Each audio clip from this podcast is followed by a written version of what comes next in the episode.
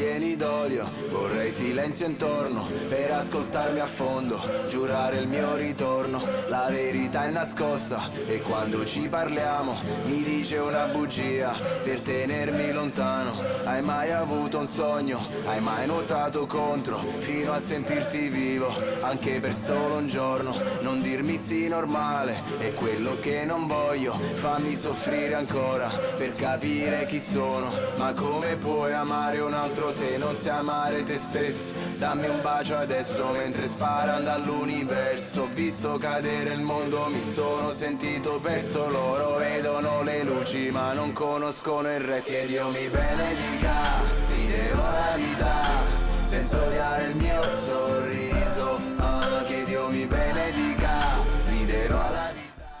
Bonjour à tous, bienvenue dans notre émission Balance ton poste sur Cause Commune 93.1 FM à Paris en Ile-de-France ou sur cause-commune.fm partout ailleurs.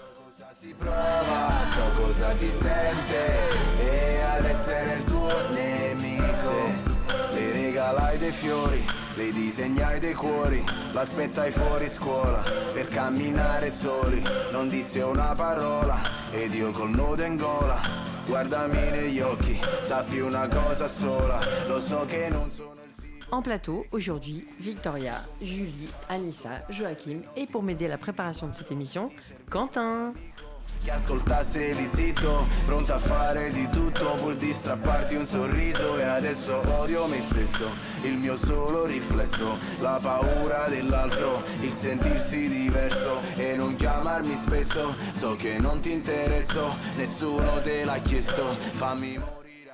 Alors, on va commencer avec Julie qui va nous parler, euh, dans ce dernier jour de la semaine, puisque nous sommes vendredi, des animaux indestructibles.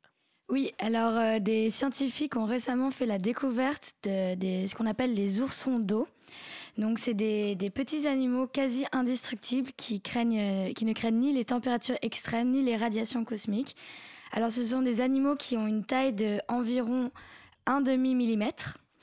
Et ils peuvent euh, survivre très longtemps sans manger et sans boire. Alors ce serait le petit quiz à votre avis. Combien de temps sont-ils capables de survivre sans manger ni boire? 5 ans. 50 ans. Non, 30 ans. Ils sont capables de vivre 30 ans sans même, manger et sans boire. Euh, les températures extrêmes ne leur font pas peur. Ils sont capables d'endurer jusqu'à plus 150 degrés. Et ils sont viv- toujours vivants après être plongés 8 heures dans une, dans une eau à moins 272 degrés Celsius. Donc une eau, en fait, ça me paraît euh, peut-être plus de la glace. Moins 272 C'est de l'azote, hein 12 degrés Celsius. Je ne sais pas quel liquide ça pourrait être. Euh, donc euh, ils sont assez étranges. Ils... c'est pas un truc du Gorafi Non, non, non, non. c'est pas un truc d'échographie, vraiment, vous pouvez aller vérifier. Ils sont assez, assez bizarres. Ils ont quatre, pa- euh, quatre paires de petites pattes avec des griffes. Ils vivent dans d'endroits divers, comme euh, au fond des océans, dans les montagnes de l'Himalaya, en Antarctique ou dans des sources chaudes au Japon. Et en fait, les scientifiques, pour tester leur résistance, euh, ils, ont fait, endurer à ces, petites bestioles euh, pas mal, pas mal de choses. Donc, on, a, fini par voir que ces oursons d'eau sont capables de vivre en absence d'oxygène pendant un certain temps. Euh, ils sont capables de survivre euh, lorsqu'ils sont exposés à des pressions six fois plus élevées que celles du fond des océans. On les a même attachés à un satellite envoyé dans le vide spatial. Ils ont survécu. Et on les a également exposés à des radiations cosmiques. Donc euh, l'explication pour laquelle ces animaux peuvent survivre à de tels, challenges, c'est qu'ils sont capables de se mettre en état végétatif. Et, euh, et donc, euh, ils ont la capacité de, de survivre à de tels, euh, tels obstacles. On devrait essayer. quoi. Voilà. Mais en fait, c'est assez impressionnant. C'est ces animaux qui peuvent comme ça euh, euh, vivre super longtemps sans rien faire. C'est les crocodiles. Moi, j'avais vu un documentaire de la BBC qui expliquait qu'en fait, les crocodiles, ils ont besoin de manger une fois par an. Et euh, par exemple, un gnou ou un animal assez gros, ça, en fait, ça leur suffit pour un an pour tout un groupe de crocodiles. Donc en fait, ils ont quasiment. En fait, le truc, c'est que comme ils sont quasiment immobiles, ils brûlent rien du tout. Et ils sont. Pareil, euh, si on revient à l'état végétatif. bah, c'est ça, c'est pour ça que je disais ça avec l'effet Ouais. végétatif, parce qu'en fait, Ouais. euh, c'est euh, bon bah du coup un crocodile, ça a quand même un tout petit peu plus besoin que tes petits machins, mais euh, Ouais, puis il faut pas passer à ce ça moment. s'appelle comment d'ailleurs déjà Les oursons d'eau. Et c'est que c'est un peu plus. Enfin, moi, j'en avais entendu parler sous le nom de tardigrade. Oui. Et euh, mais le truc où c'est encore supérieur au fait qu'ils n'ont pas besoin de beaucoup manger, c'est que quand tu dis six fois supérieur à la pression du fond des océans, je sais pas si on se rend compte ce que ça fait comme pression. Parce que la pression du fond des océans, c'est un truc, un humain, il peut pas survivre, il a aucune chance de survivre, même s'il est très, enfin, formé. euh. alors que là, c'est une toute petite bestiole de rien du tout. Et euh, Non, c'est inimaginable ce ouais, truc. c'est complètement fou quoi. Même euh, nous, enfin, dans, dans l'espace, on est automatiquement. euh, Enfin, je sais pas exactement ce que ça nous fait, mais si on n'a pas de combinaison qui nous permet de résister à la pression, c'est pareil. Ça fait quelle taille? Un, un demi millimètre en Ouais. moyenne. Ah, Quand même? Ouais, donc euh, ça se voit quoi. Bon, bah écoute, euh, c'était vachement intéressant. Ça m'a bien plu. C'est comme aussi, il y a, il y a des, il y a- apparemment, il y a une espèce de méduse qui, euh, enfin, qui est euh, potentiellement immortelle en fait. C'est-à-dire qu'elle meurt toujours, mais jamais de, de, De vie du- humaine. bah, jamais de, de la dégradation de son organisme en fait. Ah. Ah, c'est incroyable ça. Alors, tous les, toujours dans, le, dans les animaux un peu, euh, un peu hors normes, euh, Victoria, sur le berger allemand surdoué? Alors oui, c'est un berger allemand qui en fait est surdoué et donc euh, en fait qu'est-ce qui le rend surdoué? C'est le fait qu'il il, il a un, un odorat qui est très très développé. En fait, il a réussi à faire coincer du coup 245 narcotrafiquants. donc euh, le truc c'est que du coup en fait euh, il est recherché un peu par tous les narcotrafiquants euh, de Colombie parce que euh, donc il y a un groupe, un gang de 3000 euh, membres qui veulent tous euh, enfin avoir sa tête sur un plateau en gros. Et donc du coup ils ont mis euh, ils sont ils ont mis sa tête ça ils ont Mis sa tête à prix. ils ont voilà c'est ça que je voulais dire ils ont au lieu de la mettre sur un plateau ils ont mis sa tête à prix et euh, donc du coup si vous, arrivez à hum, tuer ce chien en fait euh, vous récolterez la modique somme de 200 millions de pesos soit 60 000 euros. Ce Comment chien s'appelle-t-il ce chien? Je n'en ai aucune idée. Il nous faut un droit de suite. Quentin, je te mets tout de suite sur l'affaire. non je sais pas comment il Victoria. s'appelle mais en tout cas il a 6 ans. Il y a 6 ans. Très bien. Alors, on poursuit. euh, alors, il y a un, un- on va faire un droit de suite euh, euh, capital. Euh, je vois pour Anissa la Kebab Academy, puisque hier, Joachim parlait des kebabs. Tout à euh, fait, voilà. tout à fait. Ça m'a inspiré. qu'est-ce que euh, c'est la Kebab Academy? Ben, en fait, euh, j'ai appris aujourd'hui sur les réseaux sociaux qu'il y avait une, une école de, qui forme en France les, les kebabistes aujourd'hui. Et Comme les pizzaiolos hier. voilà, c'est ça. et en fait, donc c'est une école qui existe déjà depuis 5 ans et qui est à Saint-Lô en Normandie. Et euh, en gros, c'est, il se présente comme euh, voilà, une for- l'unique formation qui permet d'acquérir les compétences pour réussir dans ce milieu qui est hautement concurrentiel. Comme euh, Joachim nous le précisait hier, effectivement, il y, a des, il y a des kebabs partout. Et euh, du coup, comment on fait pour s'en sortir? Donc en fait, c'est, c'est très bien organisé. Il y a 25 heures de cours, qui, dont une grande partie théorie et une grande partie, partie de pratique. Mhm. J'aimerais bien voir à quoi ressemblent des cours de pratique de kebabiste.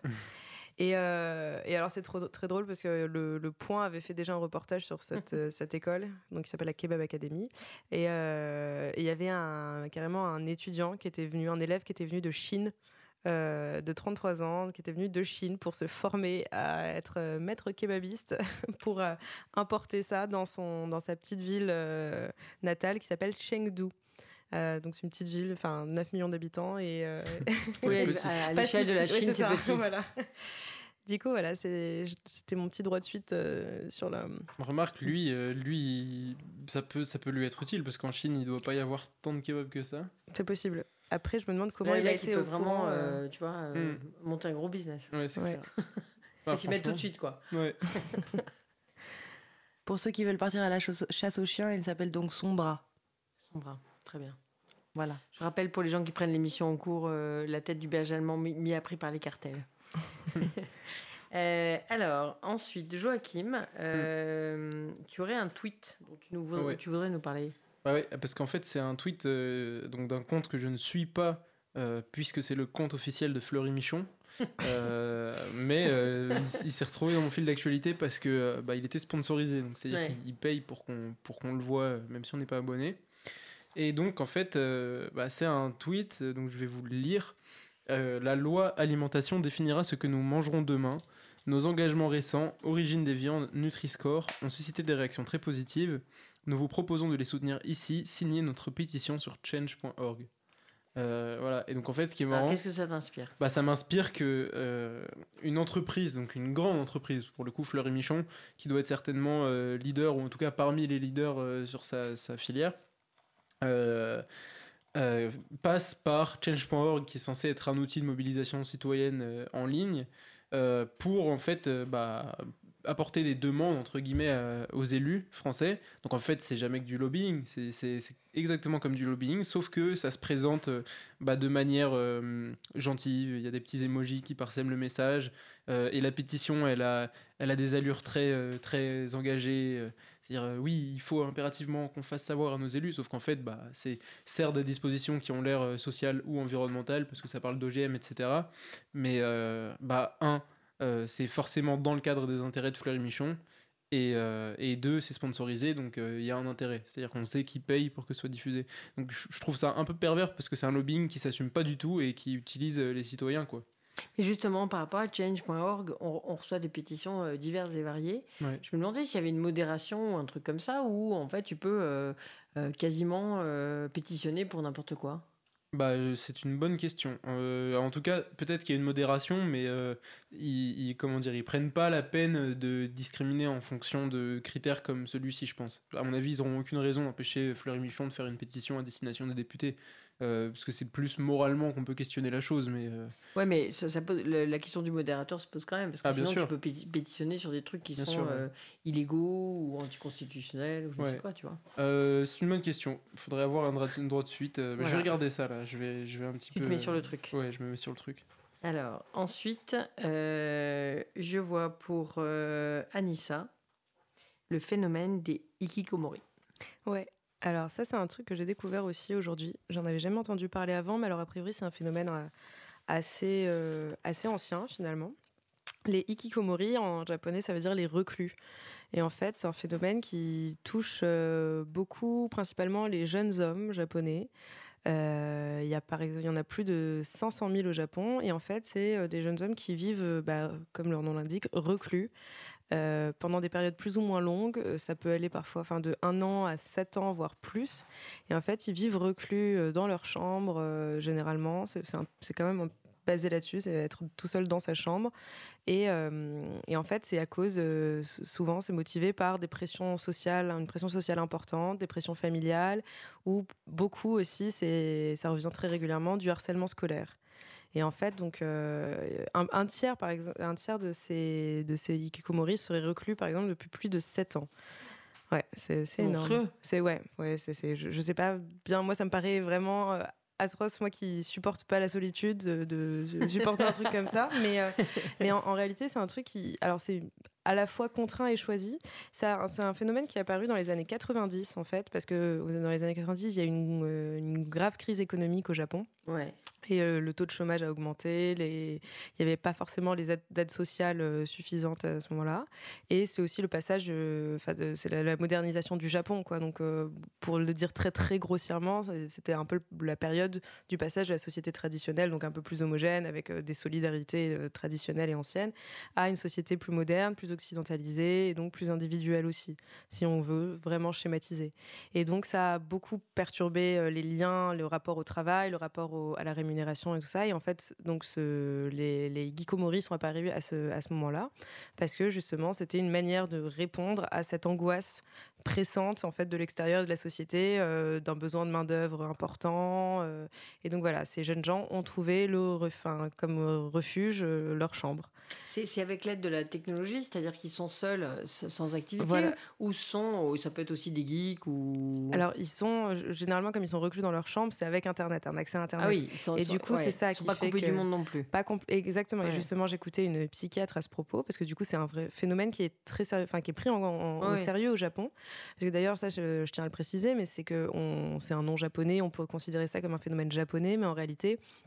Il y a des ikiko, enfin on, le désigne, on les désignerait peut-être pas comme ça, mais il y a des ikikomori partout dans le monde en réalité. Des reclus. Voilà, c'est ça, des reclus tout simplement. Mais c'est juste qu'au Japon, ça a été tout de suite euh, pris très au sérieux et reconnu comme un phénomène, alors que dans d'autres pays, mais par exemple aux États-Unis ou euh, des pays d'Europe, c'est encore quelque chose d'assez tabou, les reclus de la société. Et donc, euh, donc il n'empêche que quand même pour, pour les familles des ikikomori, c'est assez honteux pour eux. Euh, donc il y a pas mal d'associations qui leur viennent en aide et euh, qui justement les aident parce qu'une fois qu'on est reclus, c'est généralement le sentiment de honte qui fait qu'on n'arrive plus très bien à rentrer. Puis la peur, euh, et la, peur, du retour. Voilà, exactement.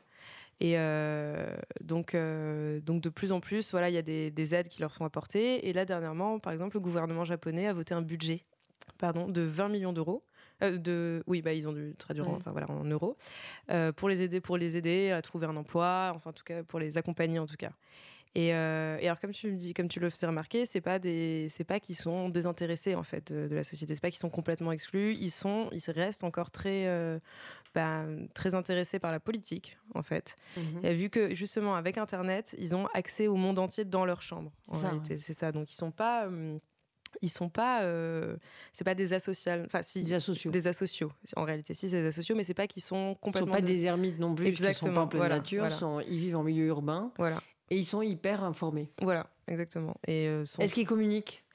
Euh, alors ça, je n'ai pas la précision. je sais, j'imagine, mais en fait non. L'idée, c'est quand même aussi de couper, de couper du monde, de se couper du monde et en tout cas de couper les contacts sociaux. Certains font ça chez leurs parents ils, sont, ils font beaucoup ça chez leurs parents, parce que ça touche beaucoup les jeunes hommes, surtout. Euh, mais justement, là, ce, qui, ce, que je lisais, c'est qu'au Japon, il y a, euh, ils sont, sont, recensés comme ikikomori, pardon. Seuls les, les, jeunes hommes en dessous de 39 ans.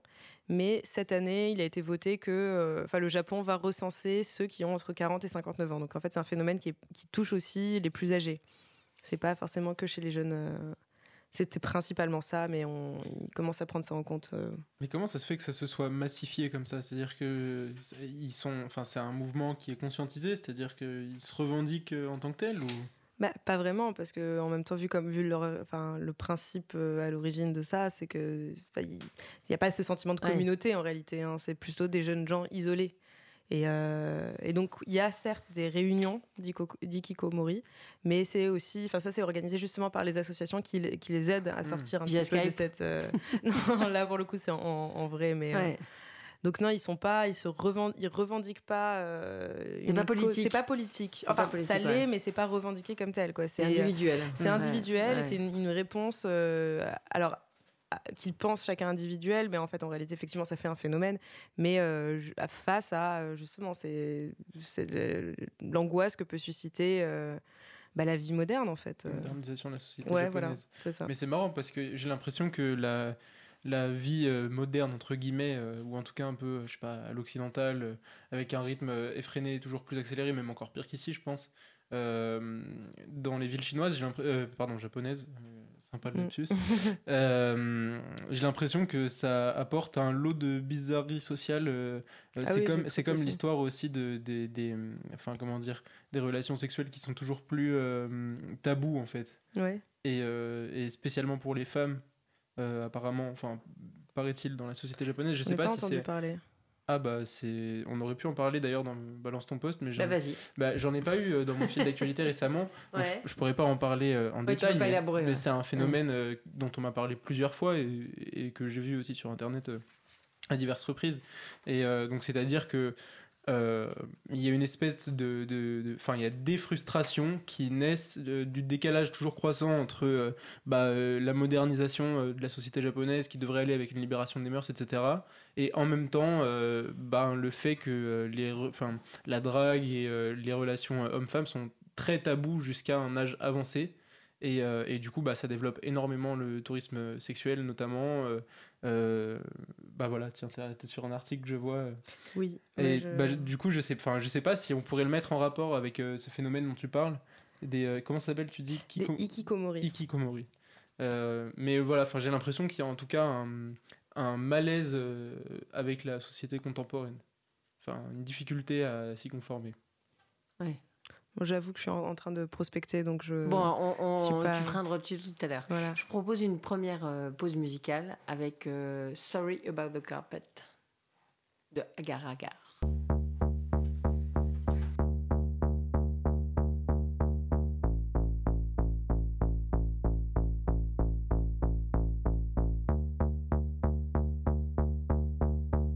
Cause commune 93.1 La voie des possibles.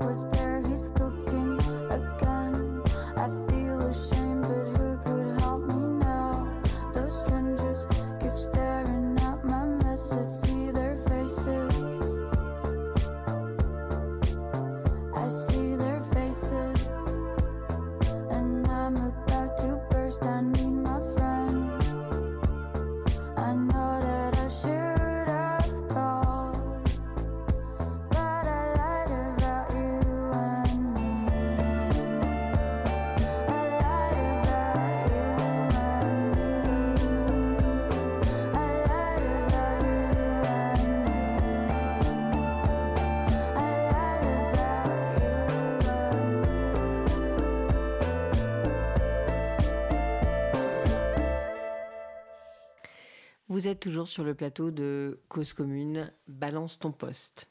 Alors on va reprendre avec, euh, eh ben, écoute Victoria, peut-être, l'avion Paris-Pékin qui a fait demi-tour. Alors oui. Donc euh, cet avion, il a fait demi-tour suite à un appel d'un passager qui a expliqué qu'il avait été retardé par un colis piégé. Sauf qu'il y a eu un malentendu, il a appelé la, il a appelé la compagnie et la compagnie a cru qu'en fait il y avait un colis piégé dans l'avion. Ce qui fait que du coup euh, l'avion a atterri en... Ils sont partis d'Orly pour, euh, pour l'aéroport de Pékin et puis ils ont fait demi-tour, demi-tour 40 minutes après le décollage. Et en fait ça a fait... euh, donc du coup ils ont réatterri et euh, en fait pour s'apercevoir que... euh, celui qui avait crié un peu au loup, en fait, avait aussi. en fait, il n'y avait pas de, de, de bombe du tout. Donc du coup, c'était a- quoi? C'était c'était un Australien et il a été mis en garde à vue en fait. Et euh, donc du coup, je ne sais même pas s'il y avait vraiment un colis piégé ou s'il a juste inventé cette histoire parce qu'il avait peur de rater son avion. Mais alors ça, j'avais encore jamais entendu un mec qui, qui quand même euh, dit qu'il y a un colis Et piégé. depuis l'avion? Comment ça depuis l'avion? Depuis- Il- lui, était il a dans l'avion. Non, non, lui, il a pas pris l'avion. Il a dit- en fait, il a dit que le colis piégé était dans, dans le terminal. À mon avis, Sauf c'est pas la première fois. hein. Sauf qu'ils l'ont mal compris et qu'ils ont cru que c'était dans l'avion Ah. et non dans le terminal. Du coup, il a été placé en garde à vue. Donc voilà, c'était juste euh, cet avion qui est parti pendant 40 minutes et puis qui a fait demi-tour. Je, je te propose d'enchaîner avec les bonbons Morito. Ouais. Donc les bonbons Morito, euh, c'est euh, un addictologue qui explique qu'en fait, du coup, on, on a un peu, on oublie que les dangers de l'alcool et que de donner des bonbons euh, qui s'appellent les bonbons Morito à des enfants, c'est pas forcément une bonne chose parce qu'en fait, à l'âge adulte, ben du coup, ils auront l'impression que c'est un truc qui qui leur est euh, donné depuis l'enfance et que du coup, c'est pas très grave. Et euh, il dit que c'est extrêmement dangereux en fait de, euh, de de leur donner des bonbons Morito, tout simplement. On rap- bah, ça Pardon. Vas-y, vas-y. Moi, ça me faisait penser quand on en parlait, euh, quand on en parlait un peu, un peu avant l'émission, aux cigarettes en chocolat, dont on parlait tout à l'heure. Ouais. C'est ce que dire. Mm. Qui ont aussi ont fait beaucoup de polémiques parce que euh, bah, c'est bizarre de, enfin, de, de- de- de- d'en faire un, une friandise en fait. Mais en plus, je crois que c'était pas si innocent que ça parce que Ouais. il y a, il y a, il y a eu des enquêtes qui tabac. montrent que en fait c'était aussi lié, ouais, voilà, aux- à l'industrie du tabac. Ça Quoi. m'étonne pas. Qui qui est un de peu une- cynique. Ouais, bah oui, bien sûr. Mais Ouais. c'est le même délire avec le champomy. on- Ouais, enfin, tu vois. bah bien sûr. ouais. Oui, ah ouais, absolument. ça crée, euh, ça crée des, des usages Ouais. euh, d'a- d'alcool festif. Ouais, ça anticipe Ouais, ça. ça anticipe ça, Effectivement, j'ai jamais pensé sous cet angle, mais Bah c'est tout à fait vrai. Ouais. Ouais. Merci de ma Euh, contribution. Il faut, il faut rappeler qu'il fait très chaud aujourd'hui. hein. Il doit faire euh, 37, hein, quelque chose Mm. comme ça. Ressenti studio. 38. Ouais, 34, 38. Ah, moi, j'ai jamais compris cette 34 histoire de ressenti. hein, mais, Bah, c'est ce que tu ressens. Ah Donc, euh, tu, quand il fait euh, moins 7 et que tu ressens moins 25. Ouais, mais comment ça se fait qu'on ressent plus chaud que avec le les nez, vents, c'est- avec C'est les vents. général Un Non. de est commun. Non, en fait, c'est, c'est, euh, je le sais parce que quand on était en Suède, du coup, parfois il faisait moins 2 et on avait vraiment l'impression qu'il faisait moins 20. Et effectivement, quand on regardait, il faisait moins 20. Et enfin, c'était ressenti moins 20 et c'est à cause des vents en fait. Et donc, du coup, je pense que comme là, à Paris, on n'a pas du tout de vent, euh, on serait dans un endroit où on est à côté de la mer, il ferait 34 degrés, on ressentirait 34 degrés. Mais le fait que du coup, on soit comme un Ah peu oui, dans une cuve et que ça soit euh, tout condensé, qu'il y ait de la pollution et tout ça, du coup, on a l'impression qu'il fait beaucoup plus chaud. Merci, Victoria. Et voilà. dire qu'on aurait pu avoir Michel Chevalet pour nous expliquer tout ça. Alors, c'est beaucoup plus sympathique. Hein. Euh, ouais, alors, j'ai cru que c'était le mytho du jour. Bah, et en moi fait, aussi. non. Oui, elle a l'air de vraiment savoir de quoi elle parle. Moi, je vais faire ma Evelyne Delia en ajoutant un petit truc, mais il y y a aussi l'humidité de l'air qui joue, je crois. Genre, quand l'air est plus humide, Ouais. tu ressens Ouais. forcément plus chaud Ouais. euh, et vice versa. Et c'est pour ça qu'en Floride, on a l'impression qu'il fait plus chaud qu'en Californie, parce que l'air est humide. Et, Ouais. bah, Vous c'est êtes les- au taquet, les gars, aujourd'hui. hein. C'est Eh les- ouais. On pas la du tout qu'on est on vendredi. Hein. C'est ça l'intelligence collective. hein. On a tous un petit truc et à la fin, tac, la science. Alors, pour rester dans des choses très très pointues, euh, le cure de poisson, Julie. Ah oui, le cuir de poisson. Alors en fait, euh, donc euh, c'est des Kenyans qui ont mis en place, donc euh, enfin ça existe aussi en dehors du Kenya, mais c'est particulièrement euh, euh, proéminent au Kenya. Donc ils ont mis en place une tannerie en 2012 euh, dans la ville de Kisumu, au bord du lac Victoria. dans laquelle ils produisent du cuir de poisson. Donc, donc c'est pour lutter contre le gaspillage. Donc ces tanneurs expliquent que dans cette ville, donc la ville du Kisumu, il y a, plusieurs usines euh, de filetage, de fil, euh, oui, filetage pardon, de poissons qui produisent près de 150 000 tonnes de déchets de poissons. Donc 80% sont des déchets de la peau de poisson. Donc ils récupèrent euh, ces peaux de poisson-là et ils produisent du cuir. Donc ça peut être euh, des chaussures, euh, des sacs, des portefeuilles complètement euh, recyclables euh, et bio du coup. Donc, euh, donc voilà, et donc ces, ces magasins, enfin Ça dépend euh, du poisson. hein. je veux dire. Ça se fait avec les sticks ou, ou va Je sais pas. donc euh, enfin voilà, et, et ça existe aussi en France. Donc il y a des magasins à Paris euh, où ils vendent du cuir euh, de poisson. Et, et, on a regardé un peu en ligne à quoi ça ressemblait. euh, c'est c'est tout à fait acceptable. hein. Ça donne en fait euh, une espèce de tannerie. Alors je sais pas comment on dit pour le poisson, ça doit pas être tannerie, mais euh, relativement, euh, relativement, euh, relativement joli quoi. Bah eux, ils appellent ça une tannerie justement. Donc, Ah oui. euh, donc voilà, mais, mais c'est assez intéressant et en fait, voilà, ça a exactement, enfin pratiquement le même résultat que, que du cuir C'est ça. Et alors, est-ce que c'est un truc pour lutter aussi contre le réchauffement climatique, puisque le, la production de, de viande et le- l'élevage de viande et de, et de bovins, etc., qui donnent aussi euh, leur peau pour, le, pour, les, pour les vêtements Bah si, exactement. Ouais. Et justement, en fait, euh, là, par exemple, dans l'exemple de, de l'usine euh, kenyenne, euh, ce sont principalement des poissons recyclés, donc enfin qui prennent dans les déchets. C'est ça. Dans les C'est- déchets, C'est pas les poissons initiaux vivants, etc. C'est vraiment le- le- les déchets de poissons. c'est ça. Ben, on va rester sur les, sur les poissons, Victoria. Ouais, les poissons. Bah, D'ailleurs, je voulais juste te dire par rapport au poste de Julie qu'en fait, c'est assez marrant parce que j'ai l'impression qu'on peut faire beaucoup de choses avec les peaux de poisson. J'avais vu il y a longtemps un, un post mais, euh, qui expliquait qu'en fait, euh, avec, ils, ils utilisaient de la peau de poisson pour soigner les brûlures, euh, des, mais des graves, graves brûlures. Donc pour les grands brûlés, en fait, ils leur mettaient de la peau de poisson au lieu de leur mettre des bandages. Et du coup, ça les brûlait horriblement, mais ça cicatrisait la peau plus vite. Donc voilà, c'était juste pour. Parler encore un peu plus de peau de poisson. Et maintenant, je vais parler des poissons en plastique. Donc euh, voilà, c'est pour euh, l'invention un peu stupide du jour. Euh, ils ont inventé des tongs poissons. Donc littéralement, on dirait qu'en fait, vous avez des poissons aux pieds. Et les gens ont l'air absolument ridicules.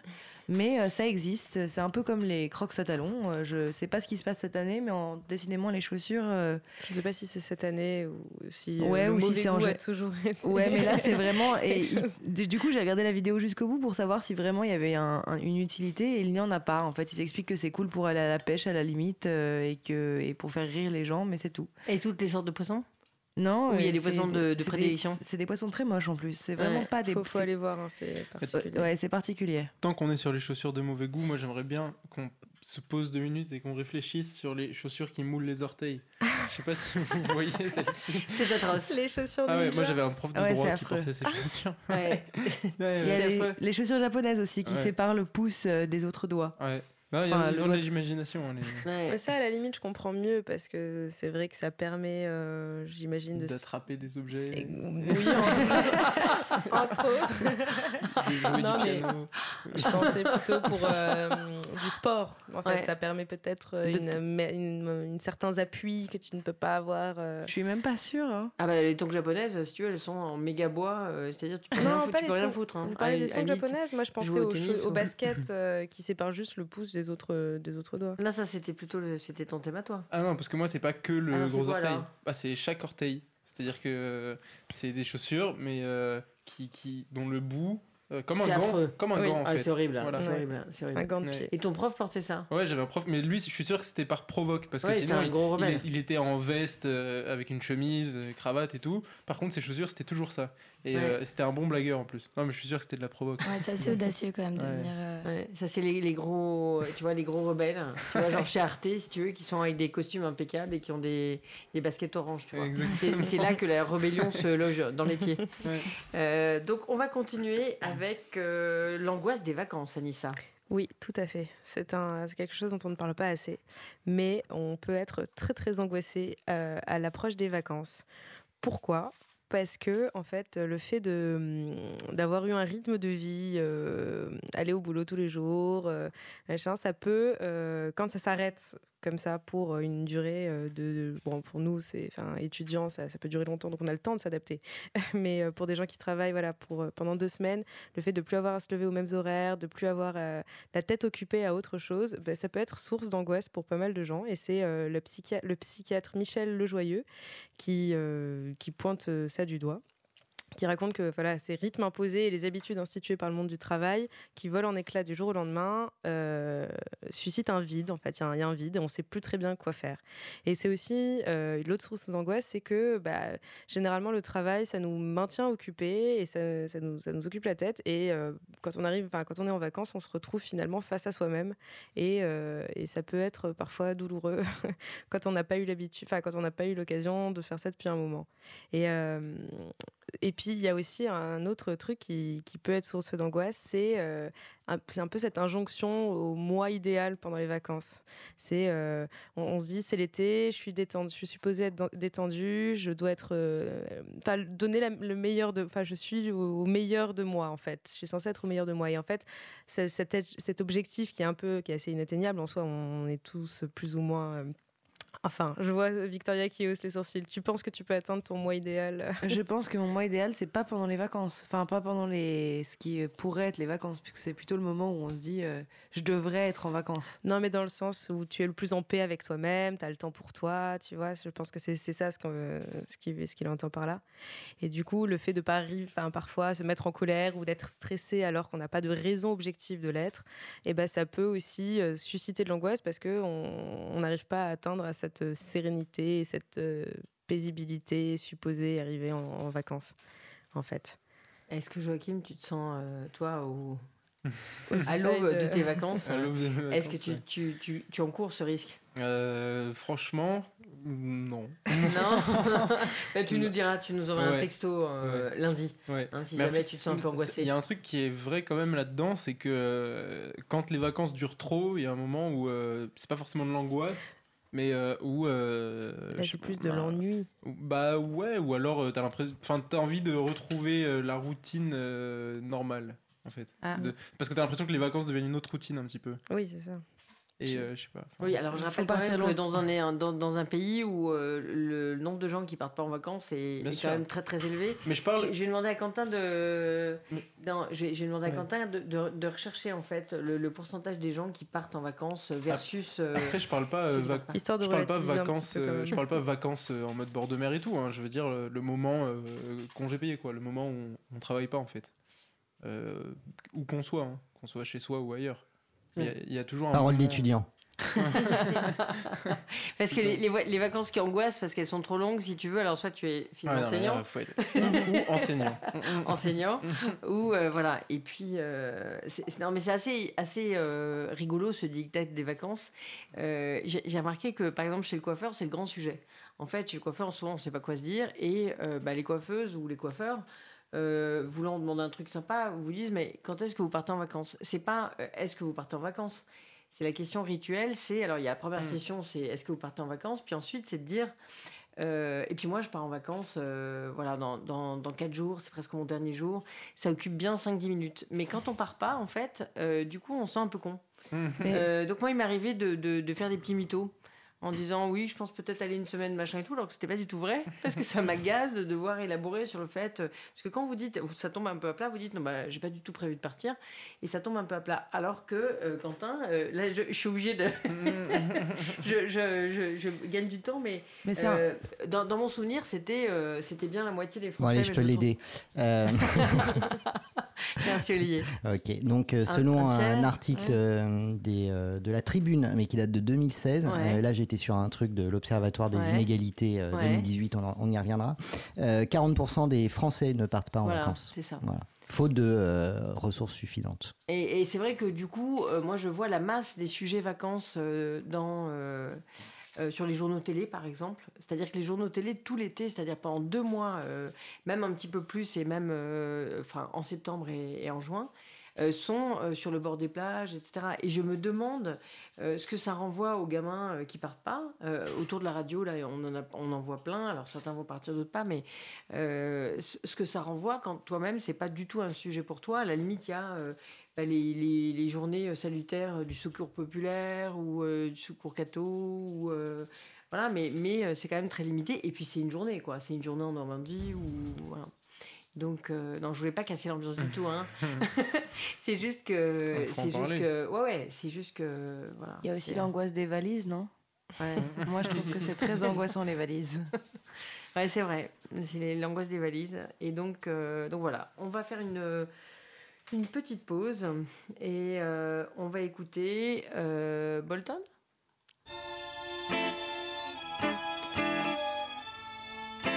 Cause commune 93.1 La voix des possibles.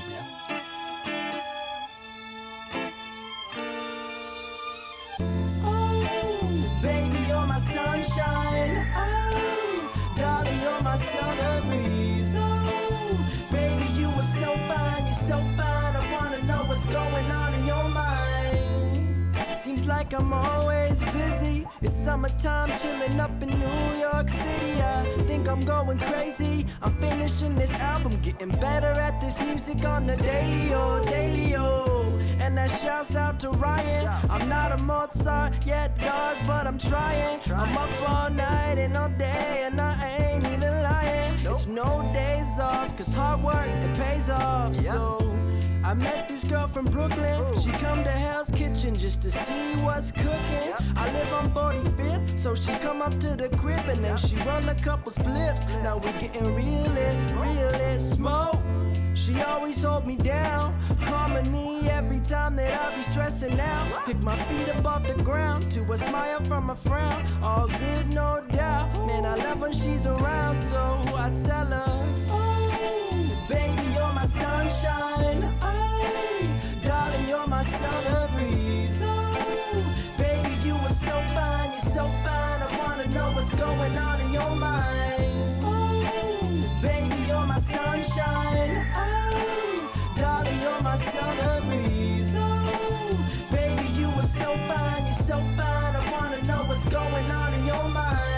Swear the classroom don't teach knowledge. My parents probably kill me when I drop up out of college, but I'm glad they never doubted. I'm hungry for success. Wanna give them something to be proud of.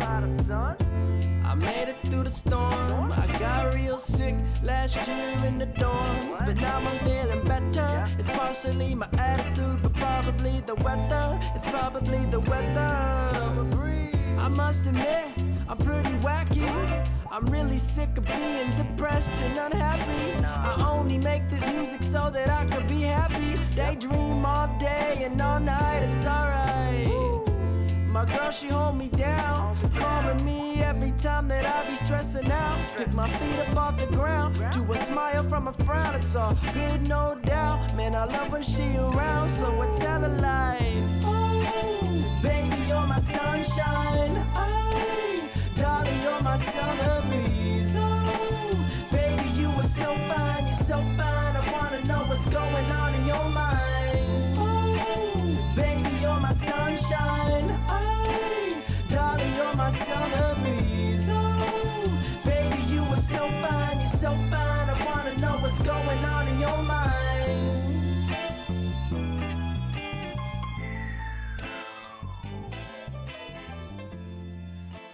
Vous êtes toujours sur le plateau de Balance ton poste. Euh, Victoria, tu veux nous parler du Congo RDC.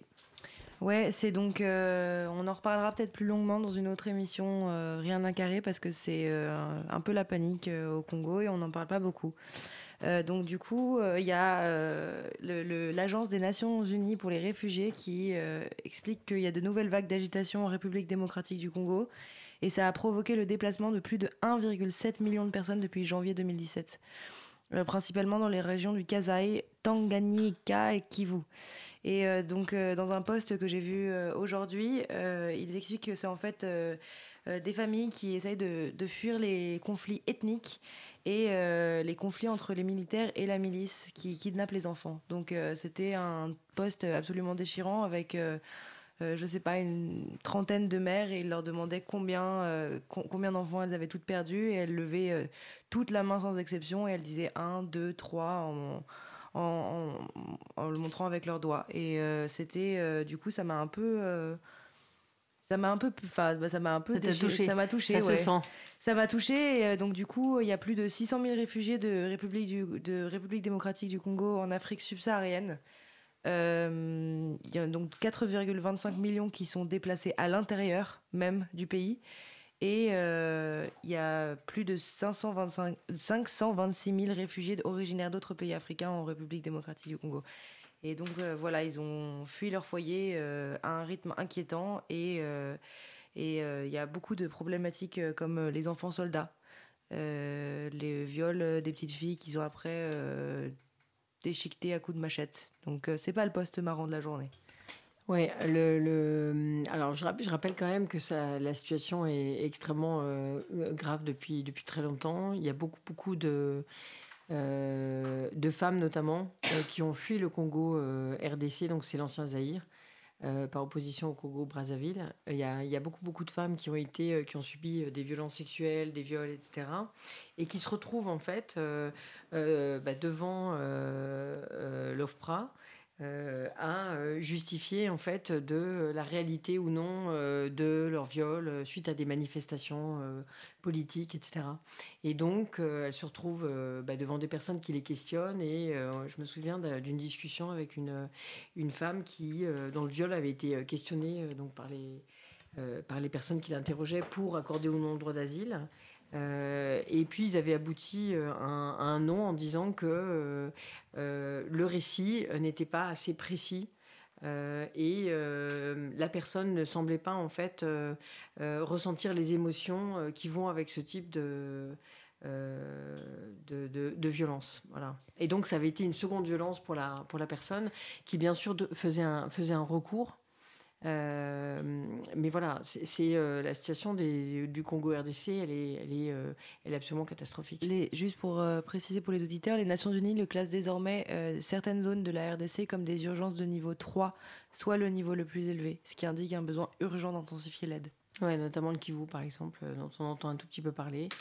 Euh, et dans la même veine, euh, je rappelle, on en avait parlé une fois très rapidement, euh, mais c'est pareil, je pense qu'on y reviendra. La situation du Cameroun anglophile, c'est pareil, en fait, depuis quelques mois, euh, des centaines de milliers de personnes euh, sur les routes, euh, des violences massives, euh, des villages brûlés, euh, etc. Euh, donc je rappelle que le Cameroun, il y a une partie francophone et anglophone. La partie anglophone est plus petite. Euh, ça, c'est vraiment hé- hérité euh, des, partages euh, coloniaux euh, euh, de, d'il y a de- de- des dizaines et des dizaines d'années.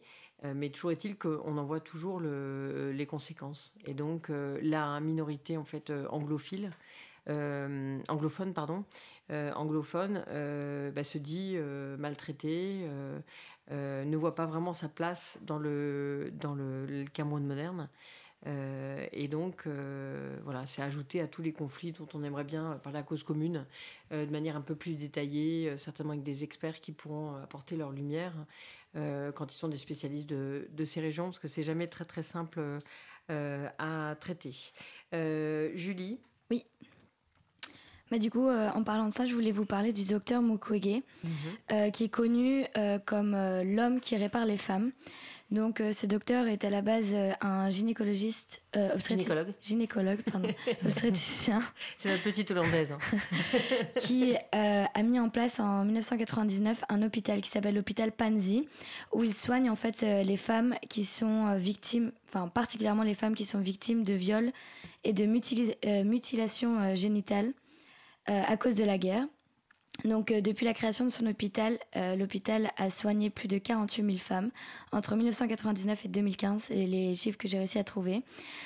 Euh, et donc voilà. Et donc ce docteur lutte donc un d'abord prend en charge ces femmes et les soigne, et deux lutte pour faire valoir leurs droits, pour qu'elles prennent la parole, pour qu'elles puissent euh, voilà raconter euh, ce qui leur arrive et euh, prendre cette situation extrêmement au sérieux. Donc lui c'est un peu leur porte-parole. Et en plus de les opérer physiquement, il les accompagne dans une démarche psychologique et les aide à retrouver une nouvelle vie, tant au niveau social, familial et sexuel. Et donc voilà, et donc pour faire vivre cet hôpital, cet hôpital vit grâce, grâce à des dons, donc soit des dons qu'on donne directement à la Fondation Panzi, soit par le biais d'associations qui euh, travaillent avec, euh, avec euh, le docteur Mukwege, et là j'ai en tête Médecins du Monde, par exemple. Et donc voilà, et donc ce docteur, il, a, il est lauréat du prix de la Fondation Chirac. Il a été nominé plusieurs fois pour le prix Nobel de la paix et le prix de l'ONU pour les droits de l'homme. Et ses actions lui ont valu une tentative d'assassinat en 2012. Donc actuellement, sa famille et lui-même sont sur surveillance des casques bleus, mais il fait un très très grand travail euh, pour aider euh, ces femmes au, Congo. Et j'incite les auditeurs euh, à regarder le- le- les vidéos, notamment qui sont en ligne. Il y a une très très belle vidéo, on voulait vous la passer, mais elle est un tout petit peu longue, où il explique en fait euh, son combat, les raisons pour lesquelles il le fait. euh.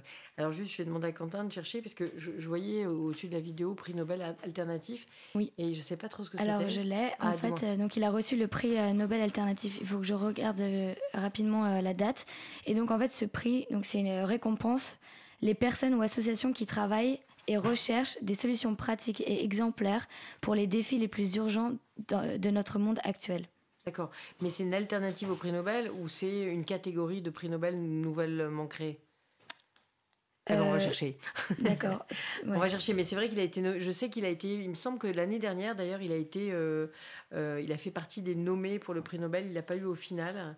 Il l'a Euh, eu en 2015, il me semble. Euh, le prix Nobel alternatif. Alternatif, ouais, mais du coup, je connaissais pas du tout cette catégorie. Euh, je voulais savoir si c'était dans la catégorie Nobel. Non, mais en fait, c'est euh, c'est juste un autre euh, prix euh, qui communément euh, est appelé le Nobel alternatif parce que précisément ça va adresser les mêmes catégories que le Nobel euh, D'accord. Donc, standard. c'est- pas adressé par la- par l'Académie Non, pas du Nobel. tout, pas du D'accord. Ok, très bien. En tout cas, voilà, on, on l'espère, on espère qu'il l'aura. créée en euh, 1980. D'accord, on espère qu'il l'aura qu'il prochainement. Ensuite, je dirais.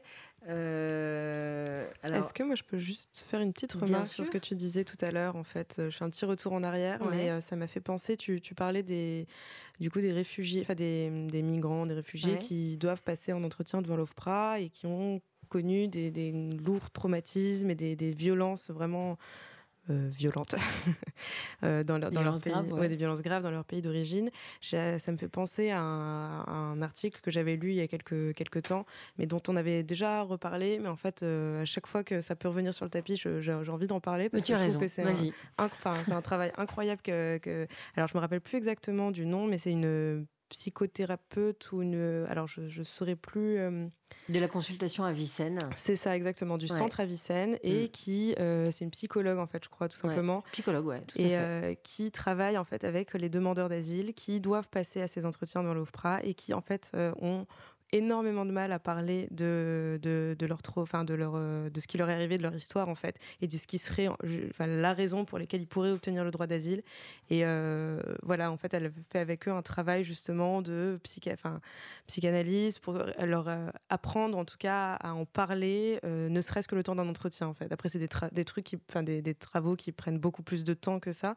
Mais voilà je voulais juste faire une remarque là-dessus parce que je trouve que c'est enfin c'est hyper important et heureusement qu'il y a des gens qui travaillent avec ces gens-là parce que sinon c'est vrai que ça donne des situations où effectivement le droit d'asile est refusé alors que euh, parce qu'on estime que la personne a, a pas été capable de nous dire euh, la raison valable de son de sa migration alors qu'en fait bah, il y a des vrais soucis euh, il y, a, le cours des les personnes courent de vrais dangers dans leur pays d'origine quoi. Et c'est toujours la question du, du récit, c'est-à-dire que les gens sont vraiment dans l'inégalité complète par rapport au, récit de vie, puisqu'il y a des gens qui vivent effectivement des trucs épouvantables, mais qui par exemple ne vont pas avoir les mots pour le dire euh, ou la langue, Mm. et qui du coup euh, bah, vont aller gare de l'Est ou dans d'autres endroits où il y a des, des- des- des écrivains de récits euh, au euh, un peu euh, professionnels, euh, qui peuvent être pakistanais, qui peuvent être de différents pays, du Bangladesh, etc., et qui en fait sortent un récit, sortent un récit tout fait qui vient se substituer en fait à l'histoire personnelle de la personne et donc et donc qui raconte toujours des trucs un peu stéréotypés euh, ils sont arrivés euh, euh, ils ont tué mon frère etc le problème c'est que euh, euh, souvent c'est détecté en fait euh, par euh, les personnes qui, donnent ou non le droit d'asile je pense que le, destin d'un- d'une personne bascule en, en une ou deux secondes aussi sur une présentation sur euh, euh, quelqu'un qui va transpirer qui, qui donc va donner l'impression qu'en fait euh, il a fabule alors qu'en fait simplement c'est la, pression de, de, de l'expression. Puis il y a des gens qui sont des taiseux et euh, qui effectivement ont vécu des, des gros traumatismes et qui n'ont pas envie d'en parler. oui. Et je me souviens et qui aussi oublient même parfois qui, qui oublient, parce que, parce que voilà. je, me, je me souviens du, du, du- de- du cas d'une personne euh, qui, euh, euh, qui, euh, qui me racontait que, donc questionnée sur la, la, la, la mort d'un frère par balle, elle avait refusé de s'exprimer. hein, Ouais. Et, et que ça avait été considéré comme un élément extrêmement négatif et à décharge. Voilà. Et donc, comme ça, on peut basculer dans une catégorie ou dans l'autre. Euh, C'est-à-dire que c'est terrible parce que ça, ça revient à dire qu'il faudrait faire une forme de, de storytelling. Euh, finalement pour, euh, Ouais. pour euh, avoir le graal de la catégorie de réfugiés ou de subsidiaires. Voilà. Donc, euh, Victoria, tu essaies de me dire quelque chose? C'est 54. On, a- on peut aller jusqu'à 54. Alors, Ouais, mais on avait encore. euh, C'était 54-50. Il est 16h54, 58. Zut Alors, euh, on va se quitter. Il faut que vous sachiez que on n'a pas eu le temps de faire la ville la plus, écologique du monde, le premier trans super-héros, euh, le Ghana, les vélos en bambou, Euh, mais ce qu'on va faire, c'est que on va les reprendre pour lundi, puisqu'on devait s'arrêter vendredi aujourd'hui. Et on a décidé de revenir. bah, lundi et mardi, parce que franchement, on voulait pas vous quitter. Voilà, on a eu le plaisir d'avoir Joachim avec nous, qui part en vacances aujourd'hui. Exactement. Dis un Mais, petit mot. bah, je- du coup, je serai plus là pour les balances ton poste, malheureusement. Donc, je vous Oh. souhaite, je vous souhaite a bonne chance. voix. Mais, mais, mais, du coup, je fais la pub. Euh, demain matin, 10h, il y a l'entretien avec George Kuzmanovic euh, de la France Insoumise qui est euh, diffusé. Voilà, première interview hyper politique euh, réalisée par euh, Joachim. Voilà. Voilà, qui est plein de talents, qu'on aime beaucoup. Euh, Oh. Qui reviendra aussi pour faire quelque chose sur Parcoursup le 6 septembre. Voilà. Et donc, ben, on se quitte avec Vendredi de Flavien Berger, que j'essaie de passer depuis trois semaines le vendredi. À chaque fois, on oublie. Merci, Olivier. Et à lundi.